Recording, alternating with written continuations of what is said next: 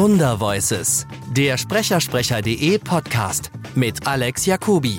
Hey, herzlich willkommen zu einer neuen Folge von Wundervoices. Heute bei mir zu Gast Till Hagen, die Synchronstimme von Kevin Spacey. Der, der erste Punkt ist immer natürlich, glaube ich, Kevin Spacey, oder? Ja. Das ist die erste Frage. Da, gut, also zu Kevin Spacey muss ich zweierlei sagen. Auf der einen Seite war es für mich immer eine große Ehre, einen so hervorragenden Schauspieler synchronisieren zu dürfen. Das ist die eine Geschichte. Die augenblickliche Geschichte ist eine ganz andere. Ähm, und ähm, wie ich denke, der Skandal im Skandal ist, dass einfach viele Menschen es wirklich längst hätten wissen müssen. Das muss staatsanwaltschaftlich untersucht werden, natürlich, und Straftaten müssen sanktioniert werden. Das kann ich also nicht beurteilen. Ich kann nur sagen, als Kevin Spacey hier in Berlin Beyond the Sea gedreht hat, da war er also Regisseur und Produzent und Hauptdarsteller, hat ähm, Bobby Darin Songs gesungen und getanzt, als hätte er sein Leben lang nichts anderes gemacht. Die Crew in Babelsberg hat ihn geliebt. Da muss ein unheimlich gutes Arbeitsverhältnis geherrscht haben. Ich erinnere mich an die Premierenfeier. Ich habe das dann in Hamburg synchronisiert. Ne? Und dann war die Premierenfeier hier in Berlin. Die hat Kevin Spacey relativ frühzeitig verlassen mit der Bemerkung, also er müsste jetzt nach Babelsberg und da mit seiner Crew feiern. Also das war ausgesprochen freundlich und auch in Babelsberg hat er nie den dicken Macker markiert, das ist mit den Leuten in der Kantine essen gewesen und so. Also das zu hören, dass er ein besonders schlechtes, fieses Arbeitsklima geschaffen haben soll, was Netflix jetzt behauptet, das war für mich ein Schock. Wie ging das los mit dir und Kevin Spacey? Mit Seven. Also gleichzeitig wurde sein erster Oscar-Film, Die üblichen Verdächtigen, da war es Udo Schenk, äh, synchronisiert. Udo Schenk hat das hinreißend gemacht. Ich habe parallel dazu Seven synchronisiert, ähm, was schon merkwürdig war. Das ist ja auch ein ganz merkwürdiger Film, ne? klar. Ähm, der nächste Film war Die Jury. Warum es da nicht Udo Schenk wurde, warum, warum ich es war, weiß ich nicht. Also er nicht konnte oder keine Ahnung, wie diese Entscheidung gelaufen ist. Und dann war ich eigentlich immer, bis auf ganz wenige Ausnahmen, äh, in Outbreak äh, hatte Kevin Spacey eine kleine Rolle und war eigentlich immer maskiert mit diesen Schutzanzügen. Man erkannte ihn gar nicht. Und da haben die viel zu spät gemerkt, dass der das ist, dass ich den hätte synchronisieren sollen. Da hatte ich längst eine andere Rolle synchronisiert. Im selben gelassen- Film? Im selben Film, ja, ja, da haben sie es dann gelassen. Ähm, Und in ein ganz gewöhnlicher Dieb, das war ein Ding für sich, das sagt etwas über die Machenschaften so beim Synchron aus. Da hatte ich einen Termin bei Video und Sound in Köln für Januar und am vierten Advent habe ich da mal angerufen, dachte, na, kriege ich den Anrufbeantworter. Die sollten mir nur mal genau sagen, wann ich da sein sollte, damit ich meinen Flug organisieren kann. Da war aber jemand dran, druckste rum und sagte, ey, ja, du bist es gar nicht. Ich so, wieso? Wir hatten das doch verabredet. Ja, aber die Supervisorin meinte nein. Aha, na, das soll sie mir doch mal selber sagen. Das hat sie dann noch getan, hat mich angerufen. Und, ja, sie hätte ja auch ähm, äh, Rollen zu synchronisieren, die sie sich mit anderen teilt. Ja, Billy Bob Thornton teile ich mir mit Haki Tenstedt. Okay. Aber Kevin Spacey habe ich nur eigentlich immer durchgehend gemacht. Ich bin nicht teurer geworden. Ich bin nichts. ja, es- Ich hatte Zeit, es war verabredet. Nein, aber der Kollege so wie noch ähm, hätte ein Haus in Irland und ein ganz, äh, ganz gewöhnlicher Dieb spielt doch in Irland. Dann machen wir die deutsche Fassung oder die irische. So? also, habe ich auch nicht leicht gemacht, da war ich einfach stinkig. Da war ich richtig sauer. Weil das war, ja, das sind so Machtspielchen von Leuten, die völlig am Publikum vorbeigehen. Das Publikum ärgert sich, wenn jemand plötzlich eine andere Stimme hat. Ja, klar. Ja, ist aus, ausgesprochen doof. Aber na gut, das habe ich zum Beispiel auch erlebt bei ähm, den Arne Dahl-Krimis. Ne? Der, es ging immer darum, zehn Krimis hat er geschrieben in diesen, äh, dieser Folge. Acht habe ich, synchron, äh, habe ich gesprochen, gelesen für CDs. Dann hat es nicht mehr Steinbach gemacht, sondern äh, äh, wer hat es denn dann? Also jeden, äh, Pieper, richtig. Pieper hat das Buch rausgebracht und dann auch die Synchronisation gemacht. Da dachte ich mir, dann werden die mich ja irgendwann mal anrufen, einen Termin machen. Ne? Nee, als das Buch rauskam, war gleichzeitig eine CD von jemand anders gesprochen. Hat man mir nicht erzählt, gar nicht. Gab einen Aufstand natürlich, weil Leute sagten, ganz egal wie gut er das macht, unabhängig davon. Ich will ja nicht sagen, dass ein anderer das nicht auch kann. Das ist ja, gar nicht die Frage. Nur äh, warum muss man eine Stimme ändern für so? Das ich ich finde es ganz schlimm, weil, weil Ja. äh, gerade wenn so eine, wenn, wenn so eine, so eine, so eine äh, Entscheidung aus, aus Amerika kommt, ich glaube, dass viele gar nicht wissen, was für eine Bindung Ja. die Stimme, die Stimme hat. Naja, und ich meine, wie viel für den Erfolg eines äh, Hollywood-Films im deutschsprachigen Raum von einer guten deutschen Synchronisation Ja. abhängt. Ja.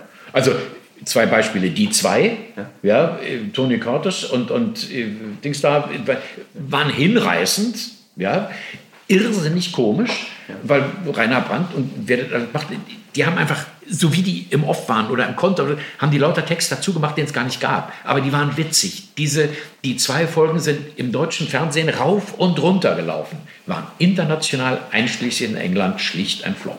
Ja. Sie waren Aber was so eine wirklich gute Synchronisation ja bringt, ist ja, dass sie es auch kulturell übersetzt. Richtig. Und den Humor in einen Richtig. lokalen Humor Ja. übersetzt. Ja, also nicht nur, natürlich ist es manchmal schwierig, dass jemand einen Sprachwitz macht, äh, die Leute um ihn herum lachen und dieser Sprachwitz geht deutsch nicht. Ja. Was macht man da? Also ein guter Rohübersetzer macht dann einen Vorschlag. Man könnte vielleicht und so. Ne? Manchmal auch nicht. Und dann sitzt man da und denkt, was soll ich jetzt sagen? Also, wenn ich sage, was da steht, dann lachen die, aber kein Mensch versteht, warum die lachen. Ne? Also das ist wirklich schwierig. Ja. Das ist das eine. Und das andere ist, wie du sagst, der wirklich so den, den Stil so hinzukriegen, dass das einer anderen Sprache entspricht. Das fängt ja an mit der Satzmelodie. Mein Gott, da sitzt so ein Supervisor da und kann kein Deutsch, hört nur eine andere Satzmelodie und sagt, nee, das geht aber nicht. Ja, bloß die, die englische Satzmelodie, die sehr oft hinten betont, die geht Deutsch nicht. Also das, das wird er sich sagen lassen müssen. Das geht dann einfach nicht. Das geht dann einfach nicht. Und ich glaube, was viele unterschätzen, ist auch die Zusammenarbeit aus einem wirklich guten Synchronbuch, einem guten Synchronregie und einem Ja. Synchronschauspieler. Ja, ja. Also früher kriegte man ja noch, wenn man eine Hauptrolle synchronisierte, eine schlechte Videoklatsche mit nach Hause, dass man sich das zu Hause angucken konnte. So war das auch bei American Beauty. Fürchterlich schlechte Videoqualität. Also alle Schnitte waren noch so mit schräg, so, furchtbar. Das habe ich mir an irgendeinem Sonntagnachmittag zu Hause angeguckt und dachte, ach ja, so, so ein netter Film. Für den Film sprach und für die Regie von Lutz Riedel, dass wir, während wir synchronisierten, also wo wir jede Szene und jeden Take ja mehrmals sahen, dass wir merken, das wird immer besser. Also der Film, man kriegt ja immer mehr mit, welche Qualität dieser Film hat. Nicht umsonst hat Kevin Spacey dafür seinen zweiten Oscar gekriegt. Also das zum Beispiel, wenn man sich da rein versetzt, es kann dann auch richtig, richtig gut werden. Ne? Ja. Und dann macht Spaß. Erzähl mal kurz, wie, wie bist du Synchronsprecher geworden? Ja, das ist eine Geschichte für sich. Also ich bin mal äh, nach meinem Abitur auf die Schauspielschule gegangen und dann habe ich Theater gespielt, Vorläufer von Grips, Kindertheater am Reichskabarett hieß das damals, und in Bielefeld und vor allen Dingen in Dortmund. Äh, und ja, dann habe ich da in Dortmund gesehen, wie äh, ein Gripsstück aufgeführt wurde, wo die Kinder so ein bisschen mitspielen sollten. Die saßen aber oben auf dem Rang. Ja, Kindertheater im Reichskabarett, das hieß, 100 Leute waren da. Dann war es voll. Da saßen die Kinder oben, schrien sich die Lunge aus dem Hals und das kam natürlich unten auf der Bühne überhaupt nicht an. Das war zu weit. Ja? Da dachte ich, nee, also Freunde, man braucht mal eine pädagogische Ausbildung für Kindertheater. Und das habe ich dann gemacht. Das ging aber nur im Zuge einer Lehrerausbildung. Also habe ich richtig äh, Lehrer gelernt bis zum ersten Staatsexamen mit Deutsch als Fach und Schulspiel hieß das. Das war so Theaterpädagogik, so als Nebenfach. Und ähm, bin dann über meine Kirchengemeinde in Sozialarbeit reingerutscht. Also habe auch meine wissenschaftliche Hausarbeit über ein äh, Sozialarbeiter-Thema geschrieben, über offene Jugendarbeit und so eine Geschichten. Und musste einen Jugendlichen betreuen, der wurde so, na, sozusagen mein Sohn. Da gab es so eine Anstalt, das war die letzte Station vor Café Schönstedt, das war der Jugendknast, das war noch offen. Die Jungs konnten eigentlich immer am Wochenende nach Hause. Der hatte kein Zuhause, also kam er in meine Wohngemeinschaft. Und dann wurde seine Akte verfilmt vom SFB seinerzeit. Und dann habe ich dem SFB gesagt, weil das ja zum Teil in meinem Wohnzimmer stattfand und ich ja da auch beteiligt war, lasst mich doch die Kommentare sprechen, das habe ich mal gelernt. Und das haben die dann auch gemacht und dann haben sie mich nochmal geholt und dann musste ich eine Mikroprobe machen, um auch im Rundfunk äh, Sachen machen zu können. Habe ich dann auch. Und dann hat mich Heinz Giese seinerzeit, mit dem ich viel Rundfunk zusammen gemacht hatte und der und Benjamin Blümchen, ich, Werther Karl, er der alte Bürgermeister, der kam dann irgendwann an und fragte, ob ich nicht mal synchronisieren wollte. Ich sagte, nie gemacht. Ich habe mal einen Satz in einen Film, den ich gedreht habe, weil der alles drumherum war zu laut, musste nachsynchronisiert werden. Den habe ich mal synchronisiert. Mehr nicht, wüsste ich nicht. Ne? Das hat er dann gemacht. War leicht. Rosen von Dublin. Lauter Brüder machten so Armdrücken und so, was synchron ja nicht schwierig. So. Kein Problem. Noch dazu manchmal unterm Tisch, also gar nicht zu sehen. Es war eine witzige Rolle ganz einfach. Und dann hat mich die Interopa immer wieder mal geholt. Und irgendwann, ja, so für Menge Masse, ne? Und irgendwann kam mein Regisseur und sagte, da steht einer an der Säule, der sagt, bitte ein Bier. Äh, sag doch mal. Und ich sagte, ja, bitte ein Bier. Okay. Und das wurde dann eben irgendwann mehr und irgendwann kriegte ich richtig Rollen. Und so bin ich dann zum Synchron gekommen. Also über die, ähm, ja wirklich so immer in Kreisen. Ich habe alles, was ich angefangen habe, auch zu Ende gemacht. Also bis zum ersten Staatsexamen und Bühnenreifeprüfung in der Schauspielschule. Also nichts abgebrochen, aber es ging dann immer irgendwie erstmal anders weiter. Und ja. so kam ich dann also irgendwann wieder zurück und dann irgendwann zum Synchron. Ich habe nie vom Synchron allein gelebt. Ah, okay. Sondern hatte immer mein zweites Standbein Rundfunk und Fernsehen. Ja. Und ähm, als dann 2004 Kirchmedia-Pleite folgende, also manche Leute, die vom Synchron gelebt haben, sich eine goldene Nase verdient haben, dann plötzlich drei Monate nichts mehr zu tun kriegten. Ich hatte immer was zu tun. Also ich habe dann Dokus gelesen oder war mehr im Rundfunk oder habe Fernsehen gemacht und so. Also Fernsehsachen zu sprechen, nicht gedreht. Mhm. Ähm, deswegen hat mich das zwar getroffen, natürlich, ja. war einfach weniger, aber ähm, ich bin nicht dran pleite gegangen. Was Sie merken ist, Fließtext. Ja, ja. Völlig andere Kunst. Ja, ja. Also ich, ich, ich, ich, ich erkläre das immer so, äh, es klingt despektierlich, ich meine es gar nicht so. Fließtext ist wie so ein Durchlauferhitzer. Ja. Da geht der Text rein, der geht hier rein und ja. kommt hier unten wieder raus, ohne ja. dass du überhaupt nachdenkst, was du erzählst. Naja, ich muss schon mitdenken, weil sonst hört man, äh, der Typ äh, achtet nur darauf, dass er sich nicht verspricht. Aber ich kenne kenn Sprecher, tatsächlich, die aber nur Fließtext machen. Ja. Das ist unfassbar. Also wir joken immer rum, die sprechen eine Stunde Text in 40 Minuten. Ja, ja. ja, ja. Und auf der anderen Seite gibt es ja die Synchron, aber eigentlich Schauspieler, die, die fast schon im Kurzzeitgedächtnis ja. einen Text lernen und ihn dann performen, also spielen und nicht einfach vorlesen. Ne? Ja, eben. Also äh, vorlesen ist eine Sache, mitteilen ist eine andere. Also ich habe, als ich mal Synchronregie für die Abendschau gemacht habe, habe ich den Leuten gesagt, sag mal, nur hier keinen Leselernkurs aus der ersten Klasse. Das ist doof. Also immer so diese äh, besonderen Lesebetonungen äh, eines Satzes. Ja, die sind grauenhaft. Also liest er den Satz durch und dann teile ihn mir mit. Okay. Jeden Text, den man überbetont, kann man unglaubwürdig machen. Oh ja. Also mach nicht und so. Also mach weniger, äh, nicht bewusst betonen, sondern Betonung kommt von alleine. Wenn du weißt, was du sagen willst, dann äh, kommt es schon hin. Ist das so. nicht das, was einen richtig guten Sprecher von einem nicht guten unterscheidet? Ja, also dieses richtig. natürliche Betonen? Ja, ja, ja, ja. Also einfach äh, ja, jemandem einen Text, den man sich zu eigen macht, mitteilen ja. und nicht nur so ablesen. Ja. Und das ist, ja, meinetwegen ist das eine Kunst für sich. Ja, klar, natürlich. Also Edgar Ott zum Beispiel, Teddy Savalas, äh, Benjamin Blümchen. Macht viel Hörspiel. Dem musste man nun wirklich nichts erklären, was Synchron oder was Hörspiel angeht. Ja. Bei dem habe ich einen Polizisten gespielt, in so einer Polizistenserie, wo er Regie gemacht hat.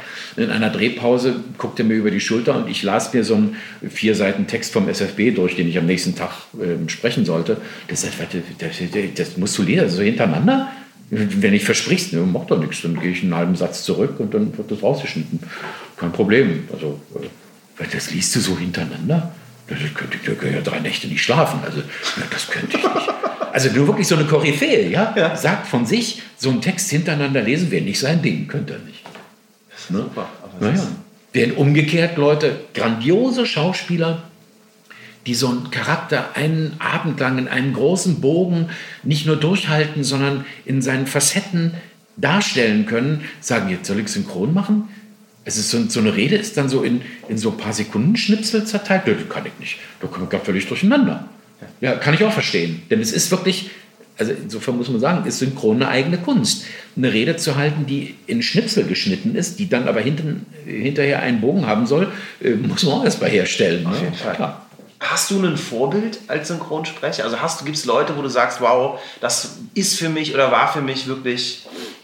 Ja, also ich habe ja mehrere Menschen erlebt beim Synchron. Ich habe Christian Drückner nicht nur im Synchron, sondern auch im Rundfunk erlebt und habe ihn dann auch im Synchron erlebt, auch als Regisseur von LA Confidential zum Beispiel, da war er äh, Regisseur ich habe gesprochen. Und so, das ist so einer natürlich. Ähm, Kerzel auf seine Weise auch. Ähm, also äh, lauter Menschen, die gezeigt haben, äh, ja, sie, sie identifizieren, das ist, Identifikation ist immer so eine Sache, aber sie können wirklich eintauchen in so eine Rolle und obwohl es dann in Schnipsel zerschnitten ist, einen Bogen herstellen. Und das ist faszinierend. Das macht dann auch Spaß zuzugucken, wie so eine Leute arbeiten. Das ist schön. Ja. Was? Ich, ich was fragen, was würdest du sagen, falls du es überhaupt sagen kannst, ja. ist die Rolle, wo du sagen wirst, also das ist für mich das, die tollste Synchronisation, die ich jemals gemacht habe? Nee, das kann ich so gar nicht sagen. Also ähm, die wahnsinnigste Serie ist schon House of Cards. Ja. Ne? Was ich nur noch als letztes immer, worauf ich ja auch dauernd angesprochen werde, also wenn jemand mit mir eine, einen Werbespot machen will, dann sagt er, muss aber sprechen wie Frank Underwood. Ich sage mal, wie? wie, wenn er mit seiner Frau ins Bett geht und freundlich mit dir ist oder wenn er sie gerade verdrischt? Welchen willst du haben? Naja, das geht nicht. Das ist einfach Quatsch. Ähm, also Unsinn. Aber das war schwierig. Es ist wirklich nicht leicht. House of Cards war nicht leicht zu synchronisieren. Ja. Aber das war toll. Das Was für eine geile Rolle, oder? Ja, ja. Ja, von diese, diese Vielschichtigkeit, auch so mit diesem, dieser Fourth Wall, also so direkt das Publikum ansprechen. Ja. So, also im Theater früher hätte da gestanden, beiseite gesprochen oder so. Mhm. Das macht schon Spaß, das ist toll. Und dieser Schauspieler ist einfach irre, weil er so unterschiedliche Töne hat und Stimmungen herstellen kann und Präsenz hat und ja wirklich richtig bedrohlich sein kann. Und auf der anderen Seite dann auch wirklich geradezu freundlich, freundschaftlich, liebevoll sein kann. Also das, das ist schon toll. Ja. Ah ja, das macht, das macht schon Spaß. So an Einzelfilmen, äh, weiß ich nicht, ja, American Beauty war schon herausragend, äh, aber auch ähm, ja, Verhandlungssache war toll, weil da eben auch Kevin Spacey auf der einen Seite wirklich pfiffig verhandelt, dabei freundlich ist, solidarisch, aber ganz klar geradeaus und auf der anderen Seite äh, ja aufmüpfige FBI-Agenten einfach anbrüllt. Hm. Ja, also so diese Gegensätze, die machen dann Spaß. Ne? Ja. Das ist schön.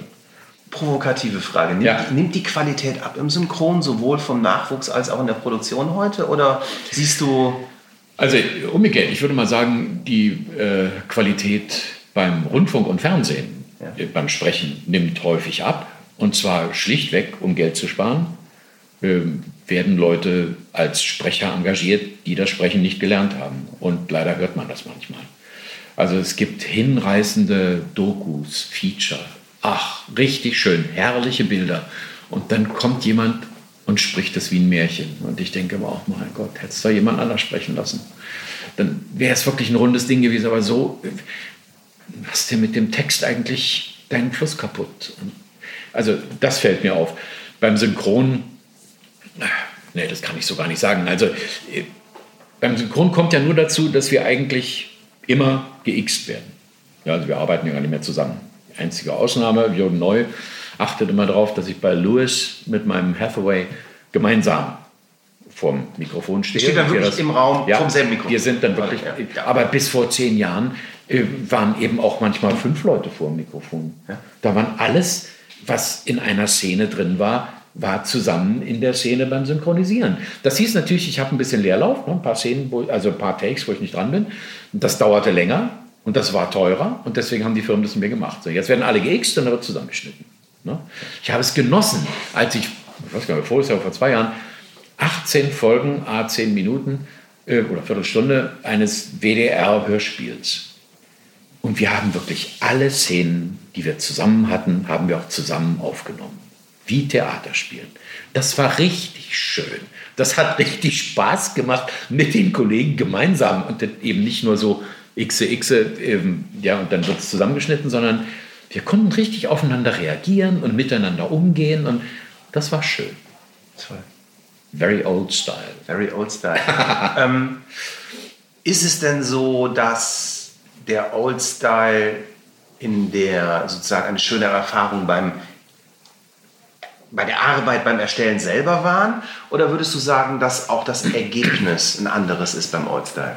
Also das GX kann eigentlich das Ergebnis nicht positiv, positiver machen. Ja. Also im besten Fall kann es nichts ausmachen. Okay. Ja, also im besten Fall kann man sagen, gut, gut gemacht äh, und passt zusammen.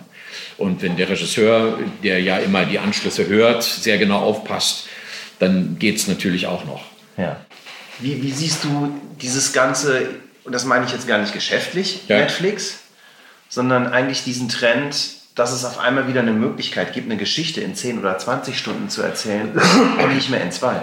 Ja, richtig. Das ist natürlich, also das war fürs Fernsehen ja geradezu revolutionär, dass da eine Serie äh, produziert wird, ähm, die nicht aus Einzelteilen besteht, die fast ähm, austauschbar sind, also wo es nicht viel ausmacht, wenn man erst eine spätere und dann eine frühere Folge sieht, sondern wo man wirklich, um zu kapieren, worum es geht, die Folgen in der richtigen Reihenfolge. Das sind, ähm, naja, Entwicklungsromane, wenn man so will. Ja? Also die Charaktere entwickeln sich, die Verhältnisse der Leute zueinander entwickeln sich, nicht immer nur positiv, bei House of Cards, wie man weiß. Aber naja, das wird ja richtig kriminell. Aber ähm, es entwickelt sich eine Geschichte und die wird über einen langen Zeitraum erzählt. Und das, muss ich sagen, ist fürs Fernsehen relativ neu. Ich meine, die Tatortreihe, ja, die ist toll, wenn man sie mag. Manche Leute mögen sie nicht, äh, aber viele ja doch. Ist okay. Aber das sind immer einzelne, einzelne Filmchen. Das ist immer was anderes. Ähm, auch bei Lewis, das, da entwickeln sich ganz wenige Dinge, ein paar doch, so von Folge zu Folge weiter, in den Beziehungen der Leute zueinander. Aber grundsätzlich sind es Sachen, ja, oder ähm, bei New Tricks, ja, äh, Jerry Standing, den habe ich da also mit mehr Takes synchronisiert als mit Kevin Spacey im letzten Jahr. Ähm, die ist einfach eine witzige Serie, aber die Folgen können, bis auf wenige Ausnahmen, wo es dann, dann richtig Anschlüsse gibt, wo zwei Folgen dann zusammengehören, die kann man sich auch in der falschen Reihenfolge angucken. Ja. ja dann sind die immer noch witzig. Also da ist es anders. Und das ist mit ja, den Thrones und House of Cards und da gibt es ein paar Sachen, die jetzt neu entwickelt wurden, die haben das Fernsehen damit durchaus revolutioniert, muss man sagen. Ja. Wie, wie, wie ist dein Anteil in Werbung? Du sprichst ja auch Werbung, ne? Ja, ja. Ähm, finanziell ist der natürlich höher als vom Arbeitsaufwand her, weil Werbung einfach teurer bezahlt werden muss. Zum Glück, richtig. Ähm, ich habe eine schöne Werbung gemacht mit Kevin Spacey. Die war richtig teuer, weil Kevin Spacey auftauchte. Der machte Reklame für Renault okay. Ähm, und ähm, fuhr in einem schwarzen Renault Scenic äh, mit der ganzen Crew vom Präsidenten. Und dann lief die Reklame eben auch, naja, äh, hätte ja nun also auch schon äh, sich mit Minderjährigen äh, abgeben müssen, diesen Schwierigkeiten von pubertierenden äh, Leuten, also American Beauty. Es kam alles so in seinem Selbstgespräch in diesem Auto vor, verfremdet, was er so an äh, Filmen gedreht hatte. Aber jetzt könnte er endlich machen, was er selber wollte. Und dann bricht er aus dem, mit seinem Auto aus dieser Kolonne aus ist glücklich, dass er mit seinem Renault Scenic nun hinfahren kann, wo er will. Gut. Das war natürlich insofern richtig teuer, weil er eben, äh, naja, äh, er war im Bild. Ich musste ihn nachspielen, nachsynchronisieren und das kostet dann immer gleich das sieben- bis zehnfache von einem normalen Spot. Ne? Da haben wir richtig Geld verdient. Ja, gut. Naja. Aber ähm, gibt's, würdest du sagen, hast, hast du ein Grenze, wo du sagen würdest, das ist zum Beispiel eine Werbung, die ich nicht machen würde? Ja, klar. Also alles, was volksverhetzend, faschistoid, äh, pornografisch oder sonst wie, würde ich nicht machen. Aber wird mir auch gar nicht erst angeboten. Ja. Also ja. jahrelang war ich die Stimme der Postbank. Das war sehr komisch. Ja, da kriegte ich sogar noch also Geld für einen äh, Sparten-Exklusivvertrag. Oh, ich, ich kann mich ja, erinnern, wir haben tatsächlich ja, ja. ein paar Mal auch Postbank Und da gemacht. durfte ich also nichts anderes äh, für, für irgendwie Finanzdienstleister oder so machen als Postbank. Aber okay, gut, das habe ich 13 Jahre lang ich gemacht. Und, äh, und, ATU jetzt. Ja, So, das ist alles völlig okay. Und äh, also Werbung ist Werbung. Verstehe. Manche ist lustig, manche ist sogar richtig witzig. Meistens ist sie das eher nicht, aber ja. so. bei Werbung finde ich mittlerweile dadurch, dass du nicht mehr nur die 20 Sekunden Commercials hast, Ja. ist es selbst, dass die Werbung äh, äh, wieder besser wird. Ich muss dazu sagen, wie gesagt, für uns ist das 90 Prozent der Welt, Ja. So, die wir machen.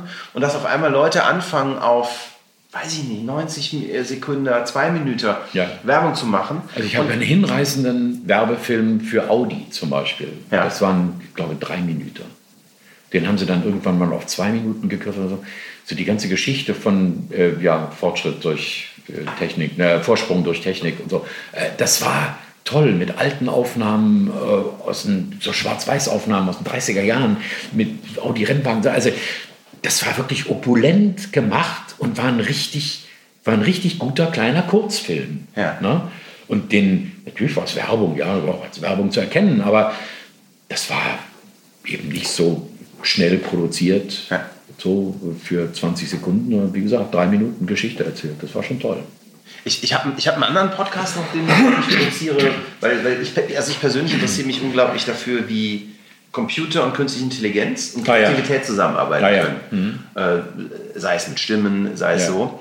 Und da habe ich unter anderem mit dem äh, Erfinder von Coke Zero geredet. Ja, ja.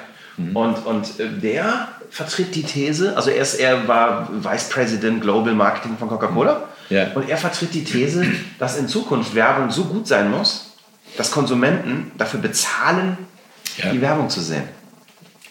Also es gibt ja schon Songs in der Werbung, die auch für die Werbung geschrieben wurden, die dann in die Charts kommen. Ja, auch das hat es schon gegeben.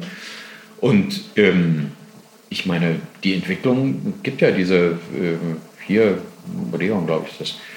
Also einmal im Jahr werden die besten Werbefilme zusammengeschnitten und dann gehen die Leute rein in dieses Kino, um Werbung Ich, zu sehen. ich meine noch was anderes. Ich meine, dass auf einmal vielleicht nee, das ist so eine, eine Serie Vorstufe wie House dazu. of, eine Serie wie House of Ja. Cards von einer, ist jetzt vielleicht etwas schwerer vorzustellen, Ja. aber von einer Firma produziert wird, deren Produkte vielleicht noch nicht mal vorkommen, aber deren Firmenwerte dieselben sind der, die, Ja, der ja. Protagonisten.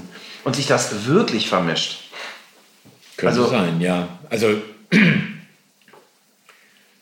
es kann gut sein, dass das eine Entwicklung Also ich stelle mir eine Hacker-Serie vor, Ja. die von Apple oder von Dell Ja, ja, ja, zum. Beispiel. Es gibt, es gibt zum Beispiel, es gibt einen ganz tollen Podcast von General Electric. Ja. The Message. Kennst du das? Nee. Das ist, Nee, das ist, das ist eine ganz abgefahrene Science-Fiction-Story Ja. mit im weitesten Thema auch künstliche Intelligenz, Ja, ja. Stimmen so, aber so spannend wie House of Cards oder Mhm. Game of Thrones als Podcast gemacht. Da fällt kein einziges Mal das Wort GE. Das ist einfach Ah, ja. nur noch eine wirklich tolle Produktion, wo, wo ich sagen muss, es ist so cool, dass da jemand mal richtig Geld draufgeschmissen hat. Ja, ja. Das sind so, weiß nicht, acht Folgen, acht Minuten oder Oh, zehn Minuten. ja, das ist ja eine Menge, ja. Das ist richtig. Das ist eine richtige Serie, ja. Aber Aber ich kann mir vorstellen, dass das eben, also zum, sicher nicht ein für alle Mal und für alle, aber dass das so ein Zweig wird, der sich, der stärker wird und der sich fortsetzt, das kann ich mir vorstellen. äh, wie, wie würdest du das sehen, wenn irgendwann ein Computeralgorithmus den Till Hagen-Modus hat? Naja, es gibt doch diesen, so einen 12-Minuten-Text. Da, oder 13 Minuten, oder irgendwie, da ist alles drin, was man braucht. Und Ja. ähm, mit diesem Text, wenn den einer gesprochen hat, den kann man auf die Weise eigentlich alles sagen lassen. Trotzdem, behaupte ich, wird Ja. man hören, dass das nicht echt ist, sondern dass das zusammengeschnitten ist. Was, wie würdest du reagieren, wenn das jemand mit deiner Stimme macht? Nö, Ich würde schlicht verbieten. Also, oder müsste es wirklich sehr teuer bezahlen. Also ich meine, äh, das ist eine Frage der Verwertung. Okay. Deswegen ist Werbung so teuer, weil sie verwertet wird. Ja. Ne? Klar. Verstehe.